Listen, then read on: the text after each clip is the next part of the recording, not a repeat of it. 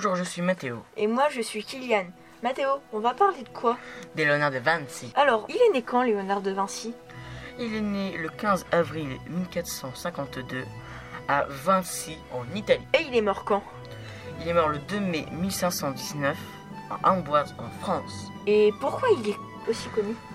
Et euh, il a fait à peu près ingénieur, inventeur, anatomiste, peintre, sculpteur, n'est par heure en fait.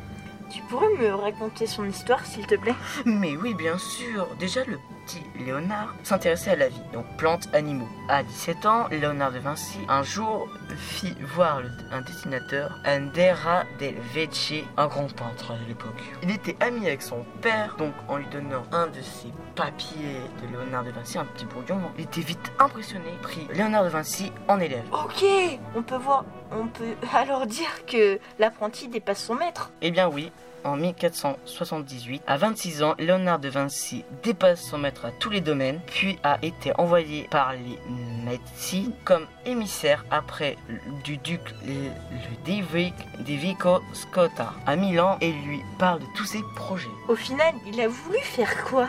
Il a voulu faire au final un grand cheval avec dessus notre cher duc, en arrière son nom, voilà. Peut-on voir ce cheval à Milan? Eh ben malheureusement non, car en pleine guerre, manque de, de canons, hein. on a dû détruire, détruire le cheval, le refaire, puis faire des boulets de canon pour les jeter sur les ennemis. Ah d'accord, mais j'ai entendu que Léonard de Vinci est ensuite venu en France. Et oui, notre cher roi François Ier a ramené notre cher ami Léonard de Vinci en France, et en plus il voulait qu'on lui apprenne tout de Léonard de Vinci. Il est même, par contre, est mort trois ans après, de mort malheureusement. Et il, il a inventé quoi? Plein de trucs, mais comme l'hélicoptère, l'avion, le tank, la mitraillette, le trois tirs, euh, la plus grande catapulte au monde, mais malheureusement ils n'ont jamais vu le jour.